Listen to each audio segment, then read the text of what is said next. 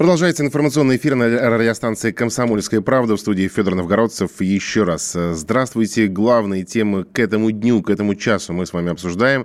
Вы продолжаете комментировать э, все эти темы на номер 8 967 200 ровно 9702. Активно это делает наш слушатель э, Великий Немой. Подсчитываем. Спасибо. А, попадет э, в эфир, если успеете вовремя прислать ваше сообщение. А вот о чем мы вам расскажем уже в ближайшее время. Сколько будет действовать ипотечная льготная ставка в 6%? Почему дорожают авиабилеты и есть ли предел у этого роста? Тема для аллергиков «Как избавиться от аллергии на кошек». Ну а также стали известны самые популярные имена в России. Об этом и не только далее. Итак, льготная ставка в 6% для семей с детьми теперь будет действовать в России бессрочно. Правительство все-таки скорректировало условия для многодетных семей, если двое или более детей. Постановление подписал премьер Дмитрий Медведев. И теперь ставка 6% будет действовать не несколько лет, как это было изначально, а в течение всего срока кредита. Справка. Расширение льгот по ипотеке для семей с детьми – одно из предложений президента, которое он высказал в послании Федеральному собранию. До сих пор условия программы были такими. Участвовать в ней могли те, у кого после 1 января 2018 года родился второй и третий ребенок. Со вторым ребенком можно было рассчитывать на льготные 6% в течение трех лет, третьим и так далее – пяти лет. А если потом родился еще один ребенок, уже после того, как семья взяла льготную ипотеку, срок увеличивался до 8 лет. Но дальше расплачиваться надо было уже по более высокой рыночной ставке. Считается, что именно по этой причине программа оказалась не очень эффективной. По данным на февраль 2019 года, по ней было выдано всего чуть более 7 тысяч ипотечных кредитов, в то время как изначально расчет был примерно на 500 тысяч семей. Проблемы с выплатой ипотеки обычно возникают э, не тогда, когда кредит только взят. Сложнее бывает рассчитать, потянет ли семья лет через 10. Поправки включают особые льготы для дальневосточных семей. Для них ставка будет чуть ниже 5%.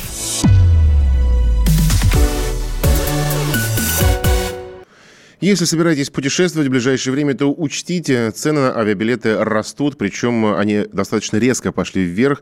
Только за январь и февраль стоимость полета в эконом-классе увеличилась на 7%, 7,5% даже процентов, а при том, что за весь прошлый год авиабилеты подорожали только на 2%. Почему? С чем это связано? Выясняет «Комсомольская правда». Бизнес и немного личного. На радио «Комсомольская правда».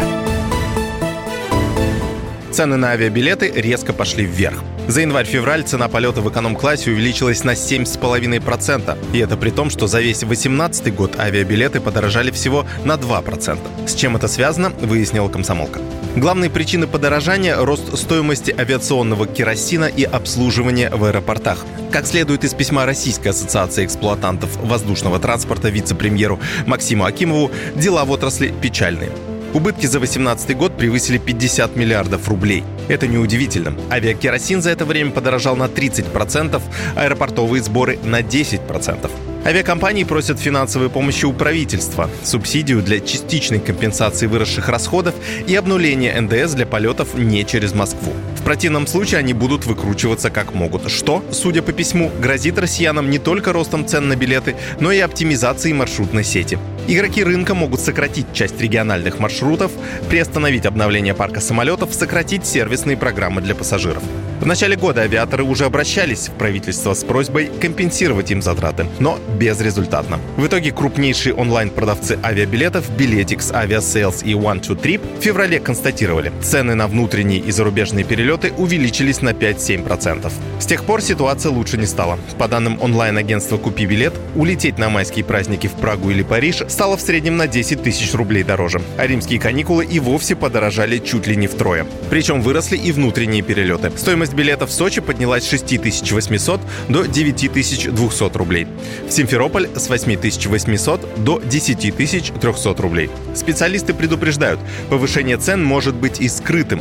Например, когда компании меняют условия для наиболее дешевых тарифов, сокращая в них число бесплатных услуг. Например, улететь можно по той же цене, что и год назад, но теперь бесплатно можно можно взять с собой только ручную кладь, а за багаж придется доплатить. В правительстве дали поручение Минтрансу, Минфину и Федеральной антимонопольной службе. До 26 апреля ведомства должны представить свои предложения по недопущению существенного роста цен на авиабилеты. Вот только пока чиновники думают, высокий сезон все ближе, а траты на отпуск у россиян все больше. Евгений Беляков, Елена Ракелян, Радио «Комсомольская правда», Москва. Бизнес и немного личного.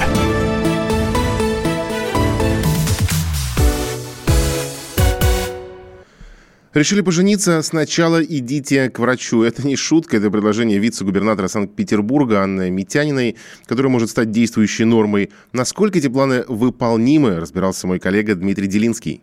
Любимая, я поведу тебя к самому краю Вселенной. Я подарю тебе эту звезду. Только справку от врача покажи. Примерно так реагирует общественность на предложение вице-губернатора Петербурга Анны Митяниной. Она озабочена здоровьем населения, озабочена настолько, что предлагает проводить тотальное медицинское обследование всех вступающих в брак. Вот буквально цитата. Это решит сразу две задачи. Популяризирует ответственное отношение к будущему родительству и сформирует институт здоровой семьи. Конец цитаты. Ну, то есть всем, кто подает заявление в ЗАГС, будут предлагать проверить свое здоровье. И по словам Анны Митяниной, все очень серьезно. Она уже дала поручение проработать эту идею комитетам по здравоохранению и по социальной политике правительства Петербурга. Ну что, отличная идея, подумали мы. Профилактика, диспансеризация, здоровый образ жизни. А здоровье нынешней молодежи еще ой как понадобится, потому что на пенсию нынешняя молодежь выйдет на 5 лет позже. Вот только вопрос, насколько все это законно? Потому что э, есть же врачебная тайна. Вот что заявила нам Анна Сунгурова. Это юрист, специалист по семейному праву. Да, я полагаю, что подобная инициатива будет означать вторжение в частную жизнь граждан, которые охраняются законом, в том числе Конституцией России Российской Федерации. Поэтому полагаю, что подобные инициативы, они целесообразны. Как раз в данном случае более эффективным было предоставить условия, а именно то есть бесплатная медицинская помощь надлежащего качества в случае, если граждане захотят добровольно проверить свое здоровье перед вступлением в брак, они бы имели такую возможность. Но принудительно заставлять граждан это делать, это нельзя. То есть, по закону, как мы и предполагали, мое здоровье – это мое личное дело. Я могу элементарно стесняться своего диагноза, и если мне перед свадьбой будут предлагать даже добровольно пройти обследование у врача, я откажусь, да? Как я буду выглядеть в глазах своей невесты? То есть, если такой механизм введут, мне же будет проще жить в гражданском браке, не регистрируя отношения. Но с другой стороны, а разве будущие жена и муж не должны знать правду о своей второй половинке? Вдруг у любимого человека есть какой-то скелет в шкафу, который потом больно аукнется. Вдруг я бесплоден, например. Или еще хуже, состою на учете психиатра. Говорит семейный психолог Наталья Пунченко. Помните, что говорил Салтыков-Щедрин? Пару сапог мы выбираем более тщательно, чем спутника жизни. Я вам говорю как практик. Когда через два года жизни выявля... выявляют, что у одного из супругов психическое заболевание, то, поверьте мне, это очень и очень печально. Как бы есть такие э, латентные периоды, когда это не видно ничего, но потом вот э, жизнь семьи, жизнь человека может превратиться в ад. Я не говорю о том, что нужно свидетельство, ни в коей мере. Я думаю, что это будет дело, дело такое относительно добровольное. И в самом деле, когда человек получает водительские права, он проходит медобследование. При устройстве на работу во многих местах тоже проверяют здоровье. Так почему при таком серьезном шаге, от которого зависит вся дальнейшая жизнь, при вступлении в брак, не сделать то же самое? Каким планируется делать медобследование будущих супругов, обязательным или нет, пока неизвестно. Власти Петербурга только прорабатывают эту идею. Но вообще трудно предположить, что в ЗАГСе будут требовать не только паспорта, но и справку о здоровье. Любимая, я тебя поведу к самому краю вселенной. Я подарю тебе эту звезду. Светом нетлением Она озаряет нам путь бесконечность. Бесконечность. Подальше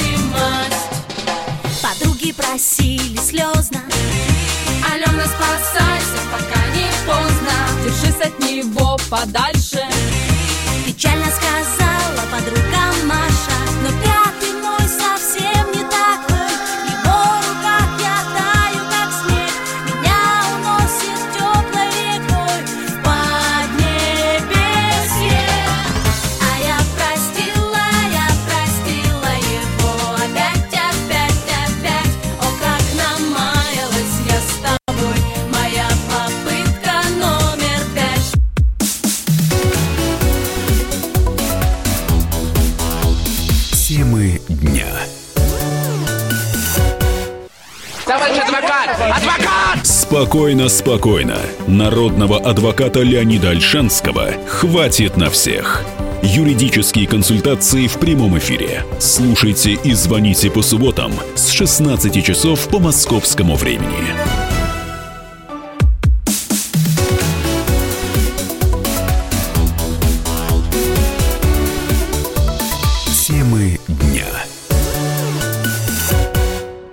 Продолжаем наш информационный эфир на радиостанции «Комсомольская правда». Если вы хотите узнать свой размер пенсии, сделать это достаточно просто. Во всяком случае, Пенсионный фонд России напомнил нам о способах, как это можно э, сделать. Сейчас выплаты для работающих пенсионеров, важно, работающих, индексируются в пенсионной системе, но на руки они почти во всех случаях получают пенсию без надбавки. Так вот, фонд предложил узнать, э, каким будет точный размер пенсии работника, который, э, пожилого, естественно, работника, который решил уволиться. Все, уйти, что называется, на покой. Первый способ – это посмотреть через личный кабинет на сайте фонда. Там отражается нынешний размер пенсии работника и количество выплачиваемых средств после индексации и увольнения сотрудника. Второй способ – эту же информацию можно получить в любом отделении Пенсионного фонда России. Там же уточнили, что пенсия нового размера начисляется работнику в течение двух-трех месяцев после увольнения. Но между тем, почти 4 миллиона человек с этого апреля начинают получать повышенные пенсии. На 2% индексируются выплаты для тех категорий граждан, которые не получают страховую часть. Речь о соцпенсии. Она устанавливается тем, кто не работал или э, не приобрел полноценного стажа, поясняет доцент кафедры мировой экономики, финансов и страхования Академии труда и социальных отношений Константин Добромыслов. Ну, это, как правило, люди, которые не смогли себе заработать страховую пенсию. То есть у кого там нет стажа, ну, кто как бы вообще не участвовал в э, там трудовом процессе, за него не уплачивались никакие страховые взносы. Наш слушатель Великий Немой пишет, что у него пенсия 19 999 э, рублей. Вот всего рубля не хватило до 20 тысяч. А теперь же средний размер социальной пенсии составляет 9 266 рублей. С учетом прежних добавок, эта категория пенсионеров обделенной не остается, продолжает Константин Добромыслов. Им недавно буквально индексировали пенсии, да, так что у них шла с опережающими вообще темпами. Так что 2% это, в принципе, как бы, ну, нормально. То есть им просто добавили еще по возможности финансовой. Конечно, деньги небольшие. В принципе, по индексации все соблюдается правильно. Я не вижу каких-то таких э, противозаконных действий, что не было. Понятно, что всем хочется лучше. Средний размер социальной пенсии детям-инвалидам и инвалидам с детства первой группы составит 13 674 рубля и 13 812 рублей соответственно. Повышенная пенсия для военнослужащих, которые проходили службу по призыву участников Великой Отечественной войны и людей, пострадавших при радиационных или техногенных катастрофах. Темы дня. Отличные новости для тех, кто страдает аллергией на кошек. В России разработали первую в мире вакцину от этого, причем появиться она может уже в этом году. Первые наработки получены, сейчас их тестируют, рассказывает Марина Загуменнова. В семье Романовых три месяца назад появился котенок. Родители нашли его в коробке в подъезде. Пройти мимо не смогли. Принесли домой и подарили дочке. Но позже у ребенка началась аллергия, рассказывает мама пятилетней Алисы Ольга Романова. Ребенок очень долго просил кошку, и мы, в принципе, всей семьей тоже ее хотели, и завели милого маленького котеночка. Но в процессе жизни оказалось, что у ребенка началась аллергическая реакция. То есть у нее там сначала по чуть-чуть, все по нарастающей, по нарастающей, слезились глаза, она чихала, отекала, и мы стали понимать, что, к сожалению, нужно от этого миленького маленького котеночка избавиться. Это было очень болезненно и для нас, и для котенка, но зато мы теперь знаем, что кошки это не наша тема, да, и, к сожалению, вот не можем больше завести домашнее животное, не рискуем. Аллергия на кошку – явление нередкое. Бывает она и у детей, и у взрослых. В Первом Московском государственном медицинском университете имени Сеченова занимаются разработкой вакцины много лет. Уже в ближайшее время могут появиться первые образцы, но в общем пользовании только лишь через три года, сообщил радио «Комсомольская правда» зав. кафедрой иммунологии и аллергологии Сеченовского университета Александр Караулов. По его словам, ученые обнаружили 8 различных аллергенов, которые содержатся в шерсти, слюне и поте животных. Выявлены основные аллергены, которые будут входить в состав вакцины, получены рекомбинантные, то есть синтетические их аналоги, тем, чтобы вакцина не вызывала каких-то побочных эффектов. Выявлены новые интересные закономерности. Оказалось, что помимо основного аллергена ФЭЛТ-1, у кошек есть другие аллергены. Их идентифицировано 8. В США уже была разработана вакцина, но она оказалась неэффективной. А все потому, что работала только против одного аллергена. Разные больные имеют разные спектры раздражителей, пояснил главный аллерголог-иммунолог Москвы Александр Пампура. В какой части пациента с аллергией на кошку эта вакцина будет помогать. В одной ситуации это будет помогать всем, в другой ситуации это будет там, помогать ну, какой-то определенной доле пациента, да, допустим, 30, 40, 50 процентов. Но это от всего, от огромного количества факторов. Это клинические вещи, разный тип больных и разные, соответственно, аллергены, которые будут входить в вакцину. В России аллергия на кошек в явном или потенциальном виде есть у половины детей, показывают исследования. Связано это, безусловно, и с экологией, и с качеством пищи. Но главное даже не это, говорит доктор медицинских наук, врач-педиатр Андрей Степанов мы живем в слишком стерильном обществе. То есть, если раньше энергия, скажем так, иммунной защиты организма была направлена вовне на борьбу с грязью, то из-за того, что мы используем ну, антисептики, мы очистители разнообразные воздуха, мы стерилизуем среду, то получается, что уже организм зачастую сам на себя направляет вот эту защитную энергию. Возникает так называемая истинная аллергия. Ну, а кошки, кошки это одно из того, что подключается к нашей аллергической реакции. Как только появится готовая вакцина, сделать прививку смогут как дети, у которых предрасположенность еще не появилась, так и беременные женщины с уже развившейся аллергией. В дальнейшем ученые планируют предлагать вакцину всем женщинам, которые передадут антитела своим детям. Мария Загуменова, радио «Комсомольская правда».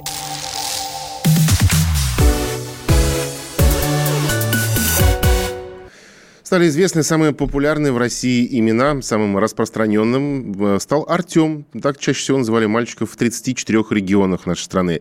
На втором месте Саша, Александр. Это имя лидирует в 10 регионах, в том числе в Москве и Санкт-Петербурге. Что касается девочек, то их чаще всего называли Софией. Здесь в списке 21 регион, в том числе Москва, Якутия, Мурманская область. В тройке также Анастасия. Здесь лидирует 10 регионов. И Виктория, почти столько же, 9. Среди самых популярных Популярных имен также встречались в регионах Арина, это в Астраханской области, Ксения в Вологодской, Аделина в Башкортостане. У мальчиков это были Максим, Чувашия и Роман, Иркутская область.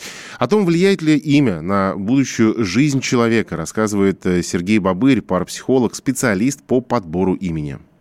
Нельзя доверять популярным книжкам, которые говорят, что за каждым именем закреплена жесткая какая-то программа полезная. Потому что, во-первых, э, многие имена люди не знают, из каких языков пришли. Они знают, какие там были значения. Сейчас значения общие, фантазируемые другие. Поэтому там как бы это все перемешано. А если мы смотрим с точки зрения физики процесса, то каждое имя – это некий набор волн, у ребенка индивидуальный набор волн. Кому-то это подходит, кому-то не подходит. Тут надо учитывать прошлое, с чем человек пришел, где родился, кто папа с мамой, климат. Вот эти вот все основные вещи, они должны учитываться. Ну и, кстати, любопытно, что касается имен. э, Оказывается, до 2017 года у нас в стране не было вообще никаких ограничений на имена детей. Можно было как угодно назвать. Но после чего все началось? Эм, Предложили одни из родителей назвать своего ребенка, слушайте внимательно, Боч РВФ 260602.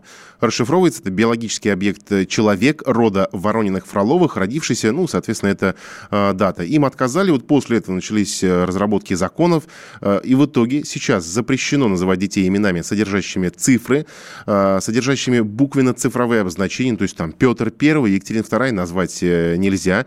Запрещено вносить в имена какие-то знаки, э, кроме дефиса. Дефис можно бранные слова, ну, это понятное дело. Запрещено называть именами, которые содержат титулы, ранги и должности. Например, там, президент, господин Коля, еще что-то подобное. Вот такие имена де- детям давать нельзя. В остальном фантазия детей, конечно, не ограничивается. Дельфин, Саммерсет Оушен, Каспер Ненаглядный, София Солнышко, Салат Латук, авиадиспетчер. Это вот имена наших детей.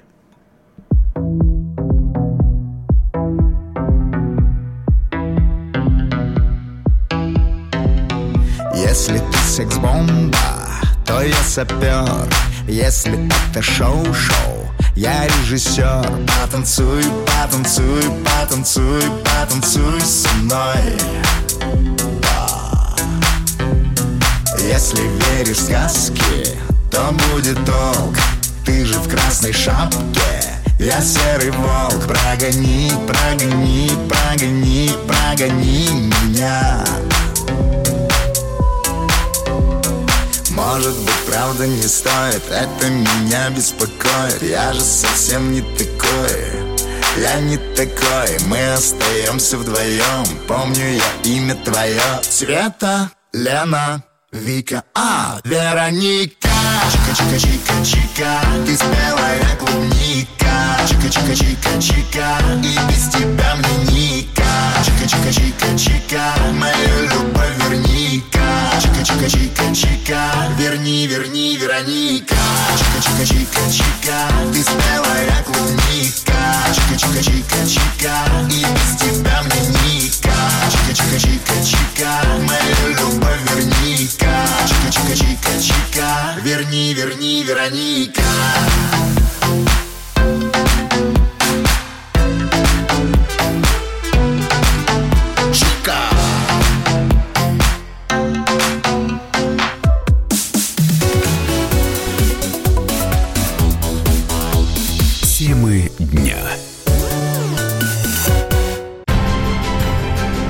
Будьте всегда в курсе событий.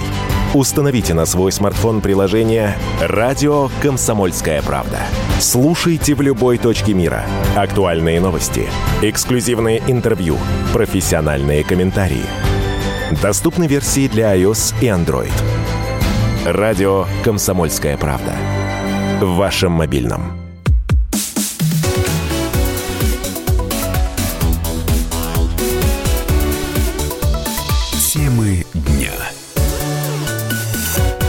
Ну и следим, конечно же, мы за тем, что происходит на Украине. Предвыборное шоу, если хотите, главное, наверное, событие э, года э, политическое, ну, во всяком случае, вот в ближайшее время. И это действительно э, в какой-то степени шоу. Мы, безусловно, ждем дебатов, которые состоятся уже совсем скоро. Причем стадионные дебаты, не просто в телестудии люди сели и, как обычно, поговорили, там, пообвиняли друг друга в чем-то. Нет, это будут стадионные дебаты со зрителями, десятки тысяч человек должны прийти. Это все очень, конечно, любопытно. Порошенко тем временем выступил с очередным предвыборным обращением. Заявил он, что у страны есть всего два дальнейших пути. Э, Выбирать между Европой и Россией предстоит народу. Это вот цитата, точная цитата Порошенко. «У нас свободная страна свободных людей, и Украина должна такой оставаться. Для этого ей нужен сильный президент и верховный главно- главнокомандующий. Сильный, а не слабак. Мы можем очень быстро продвинуться к свободной Европе, но можем еще быстрее откатиться под имперскую Россию». Конец э, цитаты. Ну, понятно здесь, что, скорее всего, под слабаком он имеет в виду своего оппонента э, Зеленского. Ждем э, второго тура. Двое, естественно, в нем участвуют. Порошенко и Зеленский. У каждого своя стратегия э, подготовки к этому финалу. Например, экс-кандидат в президенты Украины и депутат Рады четырех созывов Олег Царев говорит о том, что десант Трампа работает в штабе Зеленского уже четвертую неделю.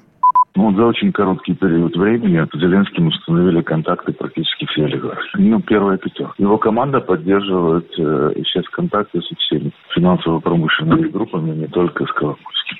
Поэтому сказать, что он сейчас аутсайдер, этого не скажешь. Не говоря о том, что Зеленский как раз именно тот кандидат, которого сейчас поддерживают Соединенные Штаты и Израиль. Больше того, они проводили собеседование с рядом игроков и убеждали их, чтобы они не противодействовали Зеленскому. Политологи анализируют ситуацию и приходят к выводу, что Зеленский пользуется популярностью в России. Связано это отчасти с негативным имиджем действующего президента Петра Порошенко, ну и в целом со всем тем, что в последние годы происходит э, на Украине. И еще одна причина его популярности – надежды, которые россияне возлагают на Зеленского как на возможного нового президента. Ну, хотя тут, конечно, стоит вспомнить, наверное, историю с Трампом. Э, тогда, перед выборами 2016 года, э, в, в обществе обсуждалось то, что лишь бы не э, Хиллари Клинтон, лишь бы победил Дональд Трамп. Трамп победил, и мы все прекрасно видим, что э, становится с нашими отношениями между двумя странами. Но с популярностью Зеленского в России нужно что-то делать, и сейчас нужно над этим думать, считает политолог Евгений Минченко.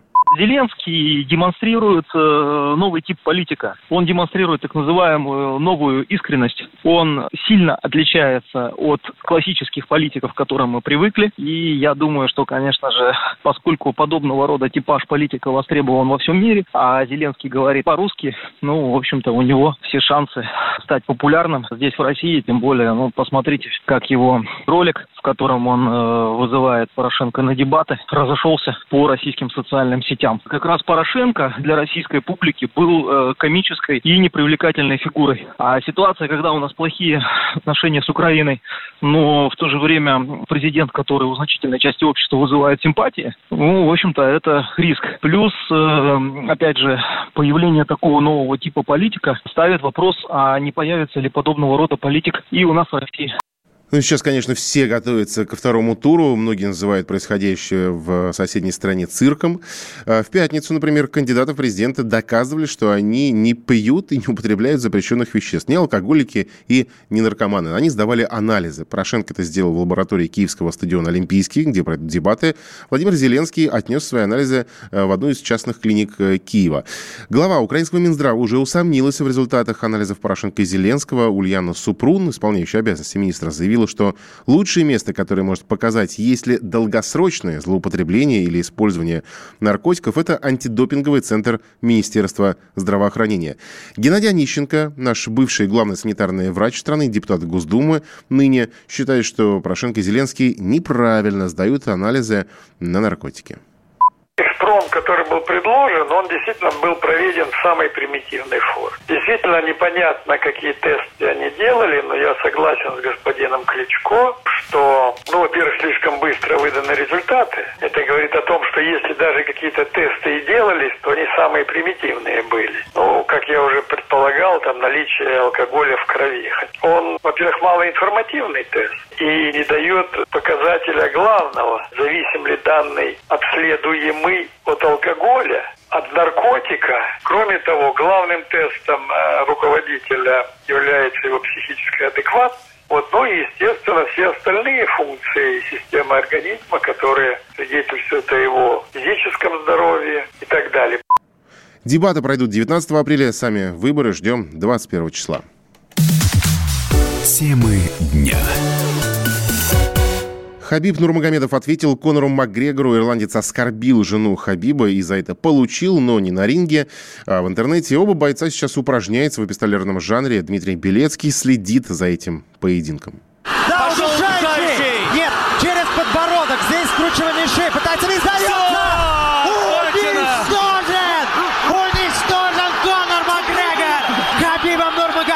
который остается чемпионом UFC в легком весе. Самый скандальный бой века между ирландцем Конором Макгрегором и россиянином Хабибом Нурмагомедовым завершился еще полгода назад, но страсти не утихают до сих пор. На этот раз местом для боев без правил стал не октагон, а твиттер. И надо отдать должное, на этой площадке ирландец выглядит куда увереннее, чем на ринге. Вражда обострилась после того, как Макгрегор назвал Нурмагомедова крысой, а затем и вовсе разместил фотографию со свадьбы Хабиба, назвав его супругу, скрытую за традиционным мусульманским нарядом, полотенцем. Через несколько часов дерзкому ирландцу пришлось удалить пост. Запись оскорбила многих мусульман. Тысячи комментаторов в резкой форме потребовали извинений. По словам члена Президиума Духовного управления мусульман Москвы Марата Хазрата Алимова, обычай покрывать голову символизирует женскую чистоту.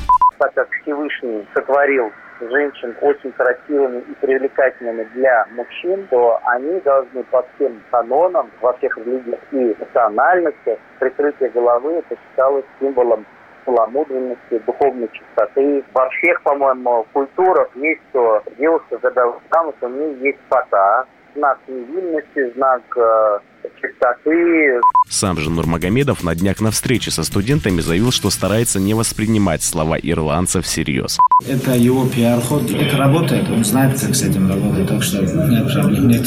Пускай говорит все, что он хочет. Внутри клетки он что-то ничего не говорил. Когда я его бил по лицу локтями, руками, коленями, и когда я ему говорил, разговаривал, он не разговаривал. И сейчас, когда между нами, там, я не знаю, там 5-6 тысяч километров он разговаривает. Так что это показывает, насколько это низкий и неуважительный, невоспитанный человек. Тем не менее, Нурмагомедов не остался в стороне и в социальных сетях жестко ответил Конору, припомнив обвинение в изнасиловании. Ранее в полицию обратилась некая девушка, утверждающая, что экс-чемпион UFC изнасиловал ее в декабре прошлого года в одном из отелей на окраине Дублина. После допроса Макгрегора отпустили за отсутствием прямых доказательств. Ты насильник, лицемер, который не несет ответственности за свои действия. Кара настигнет тебя, вот увидишь. В ответ на пост Нурмагомедова Макгрегор опубликовал еще более скандальную запись. Он предположил, что на свадебной фотографии рядом с Хабибом находится не женщина, а козел, накрытый полотенцем. Кстати, некоторые болельщики связали обострение конфликта с возможным реваншем. Сам же Нурмагомедов признался, что бой вполне возможен. Честно говоря, мы с UFC к этому и шли. Они сказали, он подерется в июле, ты подерешься в сентябре. Если вы оба выиграете, вы деретесь в декабре. Мне без разницы, я никогда не выбирал соперника. Насчет Макгрегора у меня чуть-чуть принцип. Пускай заслужит. С 2016 года он вообще ничего не выиграл. Понятно, что он красиво одевается и болтает. Но дайте человеку выиграть. Потом можно пообщаться. И кажется, бой все-таки состоится. Сегодня утром Макгрегор красноречиво обратился к Нурмагомедову. Встретимся в октагоне. Ну что же, шоу должно продолжаться.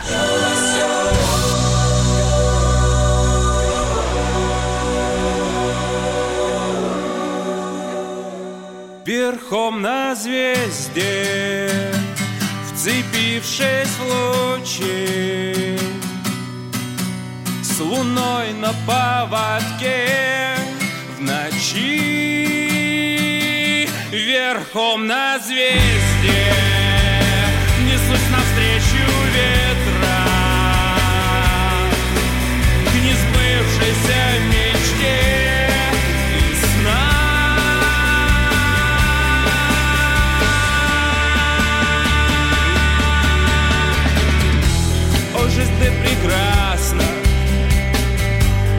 о, жизнь ты прекрасна вполне. Бываешь немного опасно, oh, yeah. Возьми мое сердце, храни, вспоминай обо мне. Поверь мне, что все не напрасно верхом на звезде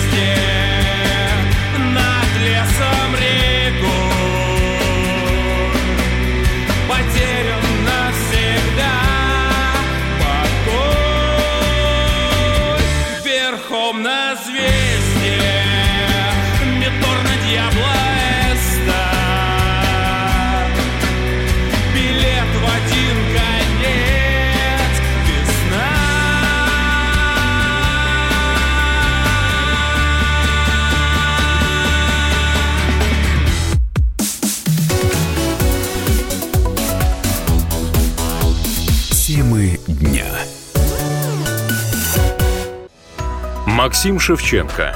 Я вот за что люблю «Комсомольскую правду», сегодня «Комсомолка», не устану это повторять, является практически единственным СМИ в России федерального масштаба, который дает реальную картину страны. Радио «Комсомольская правда». Нас есть за что любить.